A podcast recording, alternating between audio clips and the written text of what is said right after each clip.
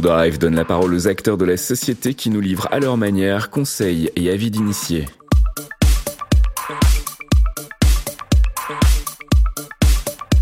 Ou Talk, c'est la discussion French Cloud. Bonjour à tous. On se retrouve aujourd'hui pour un épisode un peu particulier. En effet, OVH vient tout juste d'obtenir la qualification Secnum Cloud décernée par l'ANSI. Cette qualification vise à homologuer sous des standards sécuritaires communs les prestataires de cloud afin d'aider chaque entreprise à choisir des fournisseurs de confiance.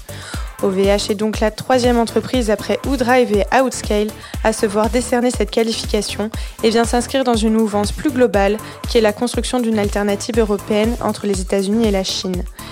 C'est aussi l'ambition fondatrice de cette qualification, renforcer les capacités de cyberdéfense française et européenne pour proposer aux entreprises la possibilité d'une indépendance numérique. À ce titre, nous avons trouvé intéressant de vous proposer un épisode hors série en lien avec l'actualité et donc dédié à la problématique de la souveraineté numérique. Alors aujourd'hui, on a euh, la chance de pouvoir avoir comme un invité euh, exceptionnel euh, Stanislas, CEO et, fondateur de l'entreprise Oudrive. Bonjour. Alors avant de commencer l'interview, Stanislas, en quelques mots, une question assez banale. Comment allez-vous? Je vais très bien. J'ai juste l'impression que 2021 ressemble à 2020.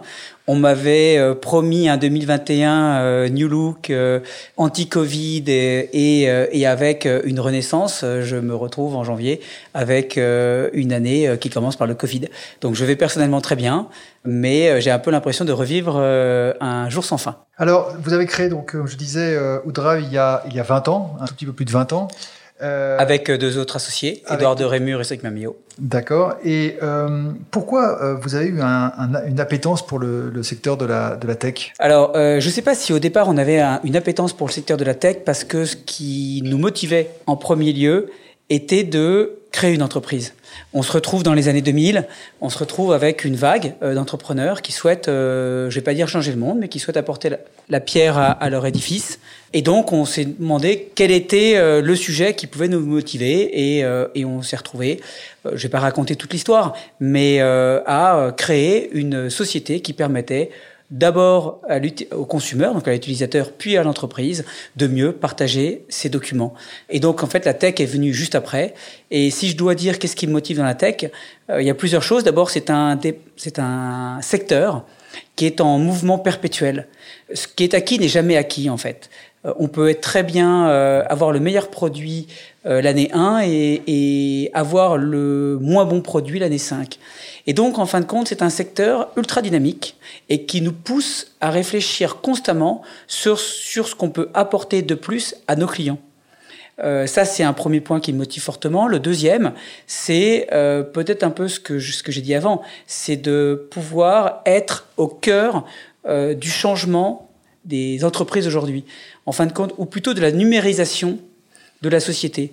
On, se rend compte depuis quelques années que le monde change, les entreprises comme euh, les utilisateurs, et euh, le numérique prend le pas sur un certain nombre d'éléments, et c'est, je trouve, extrêmement motivant d'être au cœur de ce changement.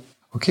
Alors là, on a parlé du secteur d'activité. Maintenant, si je en viens à votre métier directement, qu'est-ce qui vous anime dans votre métier euh, au quotidien?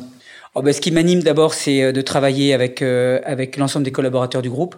On a la chance d'avoir des gens euh, de très grande qualité et c'est toujours un plaisir de pouvoir discuter, échanger, travailler avec eux. Ça, c'est quelque chose qui me motive. On a la chance aussi d'avoir de très bons produits et c'est toujours très intéressant de pouvoir se dire qu'on a un certain nombre de clients qui utilisent nos solutions. Je trouve que c'est une motivation supplémentaire avec évidemment un écosystème qui bouge beaucoup. Euh, on est très impliqué, quand je dis on, c'est avec mes deux associés, dans un certain nombre d'associations, euh, de groupes de réflexion, pour, euh, et ça c'est un point un petit peu annexe à Outdrive, pour promouvoir le numérique en Europe. Alors quand on visite un peu Outdrive, il y a peut-être une valeur qui semble vous animer aussi, c'est la notion de, plaisir. On voit que vous appréciez discuter avec vos collaborateurs. N'y a pas que l'aventure entrepreneuriale, il y a aussi une aventure de, de, de, plaisir avec, euh, avec vos collaborateurs. Alors, il est clair que c'est une aventure humaine en premier lieu. Euh, ça, ça c'est, c'est vraiment ce qui me motive quand je me lève le matin ou quand je me rase. Mais le deuxième sujet clé, c'est que oui, on ne peut pas, en fin de compte, rester dans la même industrie et dans la même entreprise 20 ans si derrière, on n'a pas une motivation à pouvoir travailler avec ses équipes. Alors, euh, vous parliez euh, de vos associés euh, Cédric Mermilliod et Édouard de Rémur, et vous avez notamment écrit récemment un ouvrage pour un cloud européen. quelles ont été vos motivations? Qu'est-ce qui fait que vous avez eu envie de de faire paraître un ouvrage Tout d'abord, euh, comme vous l'avez dit, ça fait 20 ans qu'on est dans ce secteur. On a connu le cloud au tout début, ça s'appelait l'ASP, donc euh, Application Service Provider. Euh, ça, c'était dans les années 2000-2005. Et donc, on a vu cette évolution et cette accélération depuis quelques années. Donc, on est, je pense, au cœur, depuis un certain nombre d'années, au cœur du sujet. Ça, c'est le premier point. Donc, c'est un sujet que l'on, connaît. Le, le deuxième point, c'est que, à contrario, on voit l'industrie du numérique en Europe est en décroissance par rapport à l'industrie numérique mondiale. On a aujourd'hui trois pôles euh, euh, clés. L'Europe, la Chine et les États-Unis. La Chine et les États-Unis sont en très forte croissance en termes de numérique, et ce n'est pas le cas de l'Europe qui prend de plus en plus de retard et qui se retrouve en situation marginale par rapport à des géants d'abord américains, puis chinois qui arrivent. Et donc, ce qui nous a aussi motivés pour faire ce livre, c'est essayer de donner notre, notre analyse de la situation actuelle, essayer aussi de donner des solutions pour apporter notre petite pierre à l'édifice de la reconstruction du numérique européen. Alors justement, c'est vraiment intéressant. Moi, j'étais particulièrement euh, choqué, si je peux dire, euh, en vous lisant euh, lorsque vous dites euh, que entre les six Américains et les deux Chinois, grosso modo, il y a 77% du marché mondial des infrastructures qui est donc géré par ces, par ces géants. Et la question qui me vient, c'est est-ce que les entreprises françaises peuvent aujourd'hui trouver des solutions cloud en France aussi performantes que celles qu'elles pourraient trouver avec des solutions américaines ou, chinoises Alors, je vais répondre à vos deux questions. Sur la deuxième, oui on a euh, rattrapé une grande partie du retard qu'on avait en termes logiciels, en termes euh, vraiment d'usage vis-à-vis euh, des d'abord les Américains parce qu'on utilise en Europe beaucoup plus de solutions américaines que chinoises. Donc on a aujourd'hui et je le vois aussi quand je discute avec avec mes clients des solutions qui sont aussi performantes en Europe qu'aux États-Unis. Ça, c'est un fait. Le deuxième point, c'est sur le chiffre que vous avez donné, les 77%. Je dois dire que je suis aussi tombé de ma chaise quand j'ai, euh, avec Édouard et Cédric, quand on a travaillé sur ce livre et qu'on a vu un certain nombre de statistiques. Ça, c'est une première statistique. La deuxième, que je, que je donnerai, qui est aussi en relation avec celle-là, c'est qu'en fin de compte, l'Europe ne, gère que 7 à 8% du marché euh, mondial des infrastructures, alors que le PIB, le PIB européen euh, est à 25. Donc on voit bien qu'il y a une décorrélation très forte entre notre puissance la puissance réelle de l'Europe et ce qu'on est capable de faire dans le thème des infrastructures cloud. Je dois aussi juste rappeler que le cloud aujourd'hui, il est partout. C'est la mutualisation des ressources informatiques. Et c'est et c'est pas comme si je disais qu'on était juste dans dans dans, dans euh, l'automobile ou dans l'énergie. Le cloud est en fait un métier transverse. Donc en fin de compte, il va servir à la fois l'automobile, à la fois l'énergie, à la fois euh, au boulanger du coin, comme euh, pour le coup au service public. Il est partout. Et sur donc cette, euh, cette technologie qui aujourd'hui est dans toutes les industries, en fin de compte, on ne pèse que 7 à 8 Et c'est ça aujourd'hui la, problématique. C'est que sur quelque chose qui est essentiel, on a aujourd'hui une décorrélation très forte avec les puissances américaines et chinoises. Pour vous donner un ordre de grandeur aussi, le premier français, enfin même le premier européen, c'est OVH. Et OVH pèse moins de 1% du marché mondial. Quand on voit le premier européen moins de 1% et 77% trusté par 6 euh, Américains et 2 Chinois, on se dit que déjà à l'instant T, on a un problème. Et c'est là-dessus que repose en fin de compte euh, ce livre pour euh, dire on a un problème. Et ce chiffre, ce qui est amusant, c'est que quand j'en parle, quand je vais voir un journaliste, sa première réaction, c'est de dire mais non, il n'y a pas de problème. Avant d'avoir les chiffres en disant bah, j'ai l'impression qu'aujourd'hui en Europe tout se passe bien et que euh, le partage du cloud est euh, adéquat. Je dis non, il n'est pas du tout. Et la différence qu'on a aujourd'hui, elle va, elle va ne faire que s'accentuer. Donc si on ne fait rien, c'est pas 7 à 8% qu'on aura, c'est 3 à 4%. Mais alors pourquoi justement les entreprises européennes euh, se tournent vers des solutions américaines et non vers des solutions européennes? Alors d'abord parce qu'il y a historiquement une sorte de, d'habitude. Il est vrai qu'il y a quelques années, l'Europe n'a pas su faire émerger de leaders, ou lorsque un leader pouvait émerger, il était racheté par une société américaine concurrente. Donc en fin de compte, les Américains ont été très forts pour euh, faire en sorte qu'aucun leader dans leur technologie ne puisse émerger en Europe. Après, c'est vrai qu'il y a un effet de taille. C'est-à-dire que surtout pour les très grandes entreprises et puis pour les, euh, euh, l'ensemble des, des, des, utilisateurs, euh, bah, vous avez l'habitude d'utiliser les mêmes solutions. Euh, vous avez des smartphones. Ces smartphones sont contrôlés entre guillemets par des Américains. Et donc, à la différence des Chinois, par exemple, qui ont su faire émerger des très grands fabricants de, de, de téléphones, il y, a des, y a des Chinois aujourd'hui qui, qui sont plus puissants qu'Apple dans le domaine du téléphone, donc du smartphone. Donc, on n'a pas su faire émerger de solutions suffisamment visibles.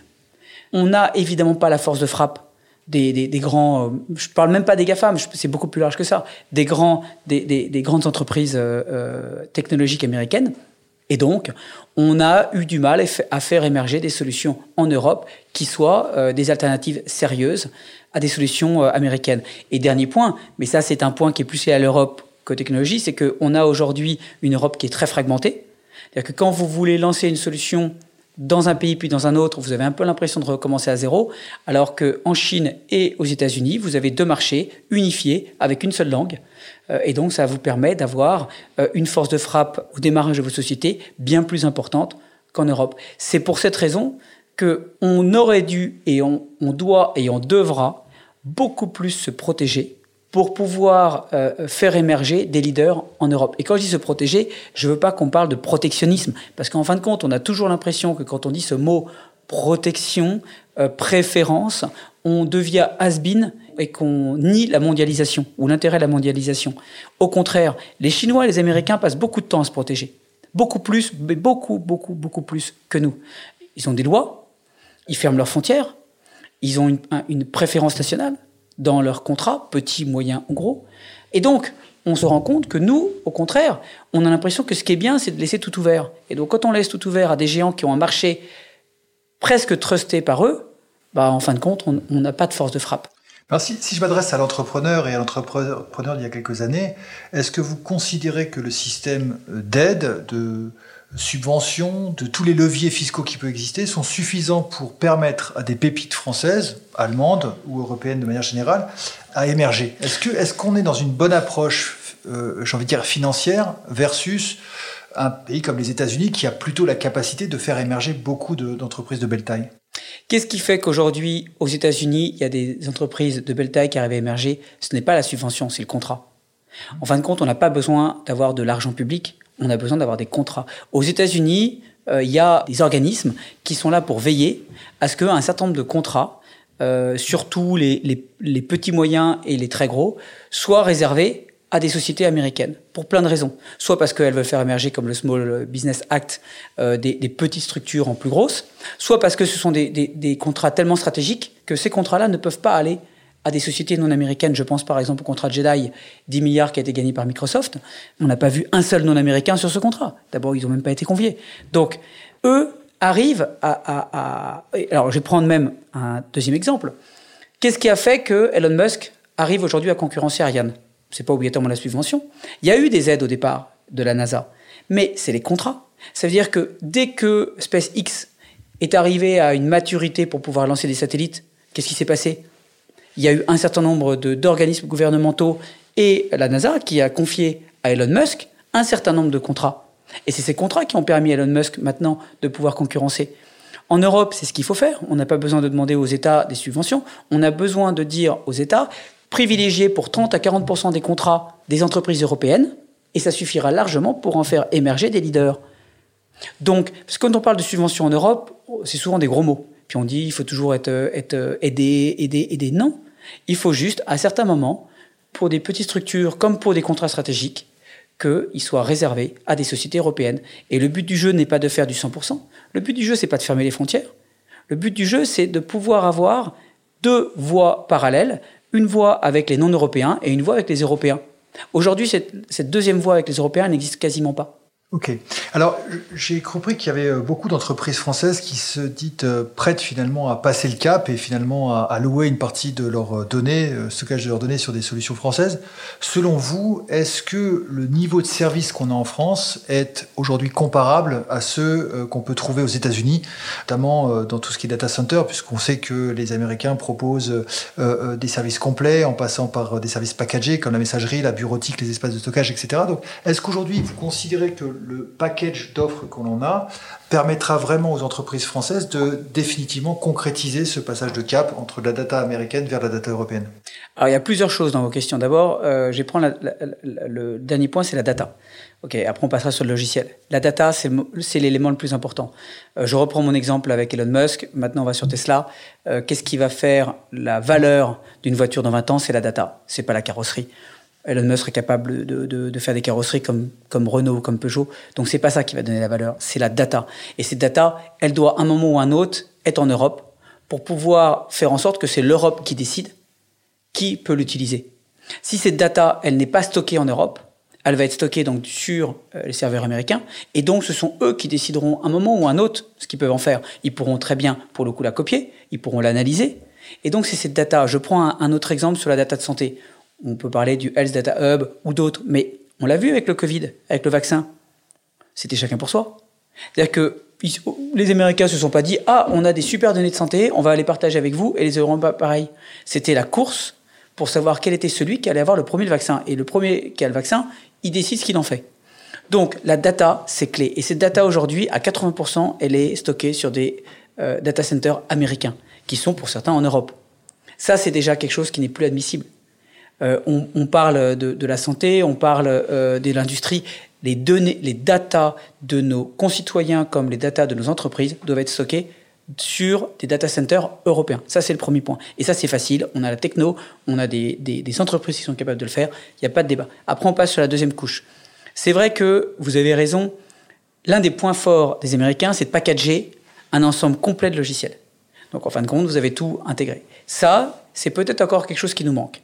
On n'a pas encore complètement euh, cette capacité à pouvoir, au sein d'une même solution, offrir une multitude de services. Mais il n'y a, rien qui, nous empêcherait de le faire par la suite. Et il y a le troisième point qui est le point du service, slash support, slash euh, proximité. Et là, moi, je pense qu'on est meilleur. Parce que appeler à Amazon quand vous avez un problème sur, euh, sur, sur une de vos VM ou de machines virtuelles c'est fini. Vous, allez attendre un certain temps quand on daignera vous répondre. Quand vous avez la capacité à pouvoir choisir quelqu'un qui est proche de vous, on le voit tous les jours, c'est quand même euh, euh, beaucoup plus rassurant. Et en cas de problème, beaucoup plus flexible et rapide. Donc, je pense qu'il euh, y a un point qui nous manque, enfin deux si, avec les datas, mais les datas, on a capacité de le faire dès aujourd'hui. Je, vais prendre un autre exemple. après, j'aime bien prendre des exemples, mais on dit que si on fait ça, on paiera peut-être un peu plus cher. Pourquoi pas? On peut manger du bœuf euh, brésilien euh, bourré aux hormones moins cher. Il n'y a pas de problème. Est-ce qu'on a envie de le faire? Non. On est prêt à payer un petit peu plus pour avoir de la viande de qualité. Ce qu'on fait aujourd'hui impactera les générations futures. C'est-à-dire que si on n'a plus la, maîtrise de nos données, si on n'a pas la maîtrise des technologies en Europe, on perdra comme si on n'avait pas créé Airbus via Boeing. Si on n'avait pas créé Airbus, on aurait un seul choix pour acheter des avions, c'est Boeing. Donc, on, doit accepter peut-être pendant une petite période de payer un peu plus cher, que ce soit en termes des acteurs publics comme des acteurs privés, pour pouvoir faire émerger exactement ce que vous disiez, des acteurs qui soient capables de proposer une offre complète. Et une fois qu'on sera euh, dans une concurrence saine, Là, pour le coup, on pourra très bien voir que les prix seront les mêmes. Mais il y aura peut-être un petit premium à payer au départ, mais ce premium sera rattrapé bien au-delà du prix dans quelques années. Alors, une des questions qu'a toujours opposé euh, le on-premises euh, avec le, cloud, c'est cette capacité à, pouvoir récupérer les données. Et, euh, donc, la question que se pose beaucoup d'entreprises ou de décisionnaires d'entreprises, c'est Ok, mais je suis prêt à passer sur un cloud français, mais comment je fais pour récupérer mes données? Est-ce que c'est facile de passer d'un cloud à un autre? Non, on, on va pas se leurrer, c'est c'est pas facile. La réversibilité, c'est un sujet complexe. Gaia X essaye, pour le coup, de résoudre ce, problème, mais on en parlera peut-être tout à l'heure. On est encore loin d'une solution parfaite. Euh, non, la réversibilité, c'est un vrai sujet, mais j'ai envie de dire que c'est un vrai sujet partout. Quel que soit le, point, quand vous décidez, je vais prendre un exemple, vous, et j'en parlais ce matin, vous avez euh, utilisé votre smartphone Apple depuis 5 ans, vous souhaitez passer sur Android. Vous y arrivez? Impossible. Vous devez racheter vos applications, vous devez retransférer, il n'y a aucune capacité de réversibilité simple. Il y a peut-être des solutions qui existent, mais ce pas des solutions qui sont proposées par ces, par ces gens-là. Donc, c'est compliqué. Quelques solutions existent, développées par les Américains pour dire, vous souhaitez passer de Google à Microsoft, on va vous aider, mais ça va pas beaucoup plus loin que ça. Donc, la réversibilité, c'est un sujet futur, ça c'est sûr, euh, mais euh, je ne pense pas que ça soit le point clé dans l'utilisation des solutions européennes. Encore une fois, le but du jeu, c'est pas obligatoirement de dire aux entreprises européennes utilisez les solutions européennes à 100%. C'est juste de dire vous ne pouvez pas faire 90-10, faites 50-50. Et dans ces cas-là, la réversibilité déjà est un peu moins importante parce que le but du jeu, c'est de faire émerger une deuxième, pour le coup, euh, couche qui sera avec des solutions euh, européennes. Merci. Alors, je voudrais qu'on aborde un autre thème. Vous en avez parlé euh, dans, dans vos premières phrases d'introduction. C'est évidemment le, Covid, le coronavirus. Euh, selon vous, est-ce qu'il est déclencheur du futur grand de futurs grands changements en ce qui concerne le stockage des données en Europe? Non, je ne suis pas sûr que ça soit un déclencheur sur sur la enfin sur l'émergence d'une force numérique européenne. je pense que c'est ça, ça accélère la digitalisation des entreprises. Ça, c'est sûr on l'a vu, euh, on l'a tous vu, subi et vécu. Ça va imposer, pour le coup, de peut-être réfléchir plus rapidement aux risques que cette digitalisation peut entraîner. On a parlé évidemment de la santé, ça c'était un élément euh, très important. On va parler de la souveraineté, on peut parler euh, même de, nos libertés. Je prends, je prends un, exemple, on a des valeurs communes en Europe, on a des valeurs de, on dit toujours que les données personnelles ne pourront jamais être utilisées à des fins politiques ou commerciales. ça, c'est un élément important. Il y a le RGPD derrière. On voit ce qui se passe aux États-Unis. C'est tout le contraire. Donc, euh, on a des valeurs communes qu'on souhaite garder, mais on ne pourra les garder que si on a la donnée. Donc, je pense que, cette, cette, accélération, ce coronavirus, doit nous pousser à aller beaucoup plus vite. Le temps Internet est, dix fois plus rapide que le temps politique. Et ce qui nous a beaucoup manqué dans nos combats, pour faire émerger cette force euh, européenne, c'est ce temps. Parce que au moment où on commence à, se, à, se, à prendre un sujet, à le traiter, à se rendre compte qu'il y a un problème, et éventuellement à sanctionner, il peut se passer 5 ou 10 ans. En 5 ou 10 ans, la boîte que vous voulez sanctionner, que ce soit un des grands américains, grands chinois ou qui vous voulez, c'est plus le même groupe. Et puis les 100, les 100 millions d'euros que vous allez lui demander, mais c'est même pas l'épaisseur du trait de, son bénéfice. Donc, c'est pas comme ça qu'il faut jouer. Il faut, être maintenant en avance il faut être beaucoup plus proactif que réactif. On a trop longtemps été réactif. Encore une fois, je veux pas du tout que mon message soit vu comme une attaque. Mon message, il est pas contre quelqu'un. Il est pour quelqu'un. Et pour quelqu'un, c'est pour l'Europe. Donc, je suis pas contre euh, les Chinois ou contre les Américains. Je dis juste que, de manière logique et sensée, on doit avoir une puissance numérique en Europe. Et cette puissance numérique, elle doit arriver très rapidement. Donc oui, ça doit pousser nos décideurs, européens comme français, à se mobiliser, à comprendre, parce qu'on a souvent aussi des décideurs qui ne, comprennent pas très bien les sujets numériques. Ils comprennent très bien quand on parle d'un char d'assaut, d'un fusil ou, euh, du nucléaire, mais ils ont du mal à comprendre quand c'est euh, immatériel, quand c'est le numérique. Et donc, on a besoin d'avoir peut-être cette nouvelle génération de décideurs, des gens un petit peu plus jeunes, peut-être, qui ont connu le numérique avant, et, euh, et qui doivent maintenant prendre la main et faire en sorte de changer la façon dont on gère le numérique en Europe. Merci. On voit bien, en tout cas, que depuis euh, cet épisode Covid, on a une, un engouement pour, euh, pour le cloud. Euh, beaucoup d'entreprises se sont précipitées sur des solutions, quelles que soient d'ailleurs les solutions. Et en même temps, la perception sur la gestion de la donnée sensible est arrivée qu'après. on a même pu voir, lire des, des, failles de sécurité majeures sur des applications pourtant très robustes et très connues. Pourquoi la prise de conscience quant au stockage et à la sécurisation des données sensibles prend autant de temps en Europe? Pourquoi finalement cet actif, cette, propriété intangible, on a du mal à la mettre à sa juste place, euh, comme vous nous l'expliquez tout à l'heure? Mais d'abord parce que vous ne le voyez pas. Si demain vous êtes chez vous et que quelqu'un fracture la porte et rentre chez vous et n'est pas, n'est pas invité et vole vos documents, vole vos papiers, vous allez le voir. Vous allez rentrer chez vous, vous allez vous rendre compte, ah, j'étais cambriolé. Dans le numérique, vous ne le voyez pas. L'utilisation des données personnelles, vous ne le voyez pas. Quand on vous fait un profiling, quand on se dit euh, comment est Stéphane, comment est Stanislas, qu'on arrive à analyser, qu'on arrive à... Parce que bien souvent, une donnée seule n'a pas vraiment beaucoup de valeur. Euh, mais quand vous commencez à pouvoir les agréger et vous pouvez commencer à reconstituer un profil, c'est extrêmement dangereux. Je parlais de politique. C'est pas une donnée qui va vous aider à mieux comprendre le profil politique d'un citoyen euh, européen. C'est l'ensemble de ces données-là.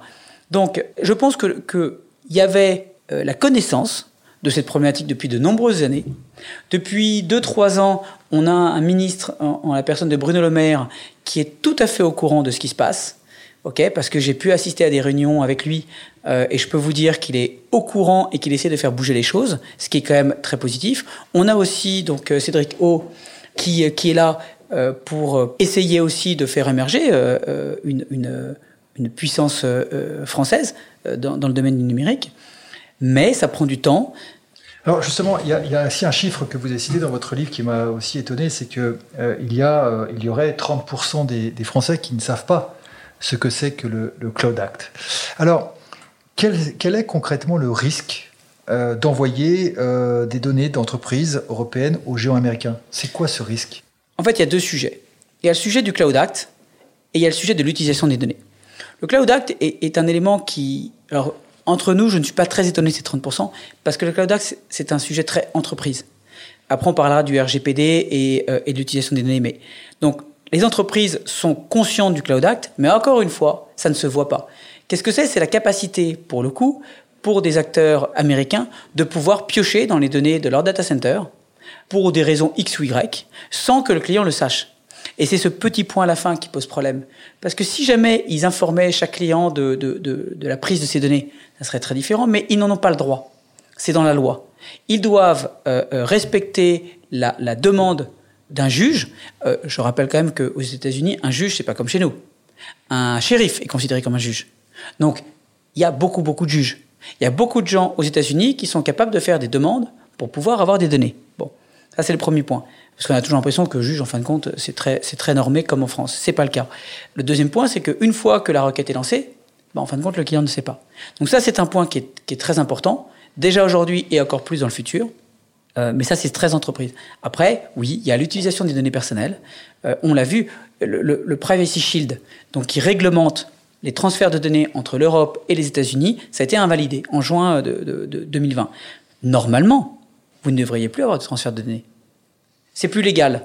Donc vous êtes dans une sorte de, no man's land où potentiellement vous avez un risque d'avoir une amende, mais, tout le monde s'en fout. Et tout le monde continue. Ça n'a jamais empêché Apple, euh, Microsoft, Google ou les autres de continuer à, avoir ces, à, prendre ces données. Avant le Privacy Shield, euh, et c'est là où je vais, je vais faire juste un aparté, beaucoup de lois aujourd'hui sont des lois qui ont été très peu adaptées par rapport à la période où elles étaient mises en place et qui était une période beaucoup plus industrielle que euh, technologique. Avant le Privacy Shield, c'était le, euh, le, nom. Bon, il y avait une autre loi, euh, euh, le Safe Harbor. C'était le Safe Harbor. Et le Safe Harbor, il avait une utilité avant les années 2000, qui était de pouvoir réglementer le transfert des données entre l'Europe et les États-Unis, mais pour des sociétés beaucoup plus industrielles. Il n'y avait pas ces transferts massifs de données, ça n'existait pas. Donc il était nécessaire de le réglementer, et au final, le, le, le, le Safe Harbor version industrielle était tout à fait adéquate. Sauf que sont arrivés après les grands euh, euh, du domaine technologique, et eux se sont appuyés sur ces mêmes lois. Et donc, se sont dit, bah, moi je respecte euh, le CFR Board, donc je peux transférer les données à vitam enfin, de manière massive. Donc c'est ça, en fin de compte, on, on devrait pour le coup peut-être avoir deux, trois chapitres de loi pour dire ça c'est bien pour l'industrie et ça c'est bien pour les transferts massifs de données. Et donc on se retrouve avec des lois qui ne sont plus du tout adaptées, d'où l'invalidation, et avec une situation aujourd'hui où normalement on ne devrait plus pouvoir le faire. Mais tout le monde le fait parce que personne n'ose taper du poing sur la table. Alors justement, quelle a été votre réaction quand effectivement en juillet euh, dernier, euh, on a invalidé ce privacy J'ai pas du tout été surpris. Déjà, je trouvais que c'était une aberration que ça soit pour le coup encore valide. Euh, heureusement, on a des, des, des, des personnes, euh, j'aime pas le mot activiste, mais des gens qui prennent de leur temps pour se battre pour quelque chose en, auquel ils croient et que je pense juste. Encore une fois, la donnée de nos concitoyens, c'est quelque chose qui est qui est important. Euh, je ne veux pas revenir sur le côté politique, sur, le, sur la capacité à pouvoir jouer une élection. Une élection en, en France, c'est 1 ou 2 euh, c'est 51,49. C'est 51,5. 1 ou 2%. Ça se joue à 1 ou 2%. Quand vous arrivez à changer la, la, la manière de voter de 2%, vous changez une élection. C'est gravissime. Aujourd'hui, on ne se rend pas compte de la capacité qu'ont les grands Américains à pouvoir réglementer tout ça, enfin à pouvoir euh, euh, euh influencer tout ça. Je dis pas qu'ils le font, je dis qu'ils en, en ont la capacité. Donc derrière euh, tout ça, c'est vraiment euh, le futur aussi euh, de nos, de nos démocraties. c'est un élément pour moi clé. c'est peut-être l'élément numéro un. ça rejoint un peu tout le reste entre le, docu le, le, le la donnée sensible, la donnée euh, personnelle, euh, les data centers, une capacité à pouvoir héberger ces données, une capacité à pouvoir faire émerger des leaders en Europe. Mais si on n'arrive pas dans 10 ou 15 ans à faire ça, bon, en fin de compte, on Est-ce aura. Que vous pensez justement que l'invalidation du Privacy Shield finalement va donner des opportunités, un nouvel élan à ce que toutes les données soient en Europe et que l'Europe réagisse finalement euh, pour combattre ça? Je suis un éternel, un éternel optimiste, donc j'ai envie d'y croire mais j'ai euh, une autre partie de mon cerveau qui me dit que ça va être compliqué. J'espère que, comme vous le dites, le Privacy Shield, comme le coronavirus, comme ces éléments qui nous arrivent aujourd'hui, comme le, euh, le, Health Data Hub, qui aussi était au départ, dont le contrat a été validé euh, par Microsoft et qui en fin de compte a été invalidé aussi et qui va revenir en appel d'offres, euh, tous ces petits éléments-là, ce sont plein de, de, de alors, ce sont plein de petits événements mais j'ai tendance à dire aussi que euh, les, les, les, grandes choses arrivent souvent par des petites choses. Et donc, il faut commencer par là, mais il va falloir quand même aller vite. Donc j'imagine que votre réaction a été aussi euh, assez, euh, assez euh, intéressante lorsque, lorsque vous avez appris justement que Microsoft Azure avait, avait gagné l'appel d'offres pour héberger les, les, données de santé françaises. Bah oui, c'est, mais c'est toujours la même chose. Il y, a, y, a, toujours une, une décorrélation entre le discours et l'action politique. Euh, donc il y a un discours depuis un certain temps qui dit euh, maintenant, quand ce sont des données euh, personnelles ou des données importantes, il faut privilégier un stockage ou une gestion européenne, et boum, on a un très gros contrat qui arrive. Je rappelle quand même que c'est quand même un hub qui va rassembler l'ensemble de nos données de santé. Enfin, on ne parle pas d'un petit sujet. On parle quand même d'un sujet très important pour nous en tant que citoyens en premier. Je reprends l'exemple du, virus. Le jour où il faudra développer pour le coup un vaccin et qu'il faudra trouver une solution, bah, c'est que ça sera quand même la matière première pour trouver cette solution. Mmh. Donc, on ne parle pas d'un petit sujet et on donne ce sujet à un Américain. Mais de temps en temps, faut rester, faut, faut rester euh, euh, motivé. Parce que pour certains, je pense que, que c'est des petits coups sur la tête qui, qui, font un peu mal. Donc, heureusement, il y a encore une fois des gens, des associations. Il y a pas mal d'associations qui ont, qui ont pour le coup attaqué ce contrat euh, et qui ont eu gain de cause. Et heureusement qu'il y a des gens qui, euh, qui sont là pour, euh, pour nous rappeler à l'ordre et pour dire attention, ce que vous avez fait là, c'est pas bien. Alors, allez, encore deux, trois petites questions. Vous avez évoqué tout à l'heure le projet euh, Gaia X. Et puis, je repense à, ce que disait Cédrico. Hein, la bataille contre les géants américains ne pourra pas s'effectuer seule. Les acteurs du numérique européen vont devoir se serrer les coudes. Qu'est-ce que vous pensez de ce projet? Bah, c'est toujours la même chose entre euh, la volonté, euh, l'action, la réalisation. Moi, je pense que euh, d'abord, c'était c'est une bonne initiative. D'abord, c'est une bonne initiative de rassembler les Européens sur un sujet commun. Gaia X est un sujet intéressant. C'est de pouvoir inter interconnecter un certain nombre d'acteurs européens pour créer une vraie plateforme. C'est viable, ça? Alors, je pense que c'est viable, mais encore une fois, et ça reprend ce que j'ai dit avant, quand on a décidé de le faire, on a convié autour de la table l'ensemble de nos concurrents. C'est franchement hallucinant. C'est un projet qui doit se faire entre Européens. Les Européens ont toute la techno, ils ont, ils ont le savoir-faire, ils doivent le faire. Alors ils vont dire oui, mais il y a la, la, réversibilité, donc on fait ça entre Européens, et après on convie les Américains et on leur demande de s'adapter à ce que nous on a fait. Quand la Russie a dit aux géants américains, je suis désolé, mais dans six mois vous allez devoir stocker toutes les données en Russie. Au départ, ils ont dit que c'était euh, euh, surréaliste et qu'ils ne le feraient pas, et ils l'ont tous fait. C'est juste une question de taper du poing sur la table. On va faire du Gaia X, c'est une très bonne initiative, mais on le fait entre nous. Et on ne vous demande pas votre avis. Et quand on vous demandera votre avis, eh ben, le sujet sera réglé. Et le problème, c'est que, encore une fois, on se sent petit, euh, on n'a peut-être pas, euh, il faut, on n'arrive pas à montrer nos muscles et de dire, on, a, on, pèse 25% du PIB mondial, mais on n'est pas capable de dire à des euh, sociétés privées américaines, vous restez sur le bas de la porte et vous attendez quand on vous appellera. C'est hallucinant. Et alors maintenant que ce projet est lancé, selon vous, quelles sont les, les conditions pour que ça marche? Bah, En fait, ça dépend, ça dépend de qu'est-ce qu'on veut. Est-ce qu'on veut un Gaia X qui fonctionne avec les plateformes américaines et qui, entre guillemets, ne nous donne que peu d'avantages? Là, pour le coup, on est, la direction, elle est bonne. Il n'y a pas de problème, il ne faut pas changer. Est-ce qu'on veut que Gaia X soit le premier étage de la fusée qui fasse émerger un vrai numérique européen? Ben Là, il faut changer de direction. Ça dépend, ça dépend de la finalité. Si c'est juste interconnecter des data centers en Europe, mais ne pas faire émerger de, de solutions réellement européennes, pas de problème. Mais pour moi, c'est pas ça que devrait être la finalité. La finalité, ça devrait être encore une fois euh, euh, la capacité pour les Européens de s'entendre sur un projet commun qui sera la base d'une infrastructure européenne commune. Merci beaucoup. C'était euh, Stanislas de Rémur, euh, CEO et fondateur de l'entreprise Oudrive sur la chaîne podcast Outalk et euh, co-auteur du livre pour un cloud européen. Merci. Merci beaucoup Stéphane.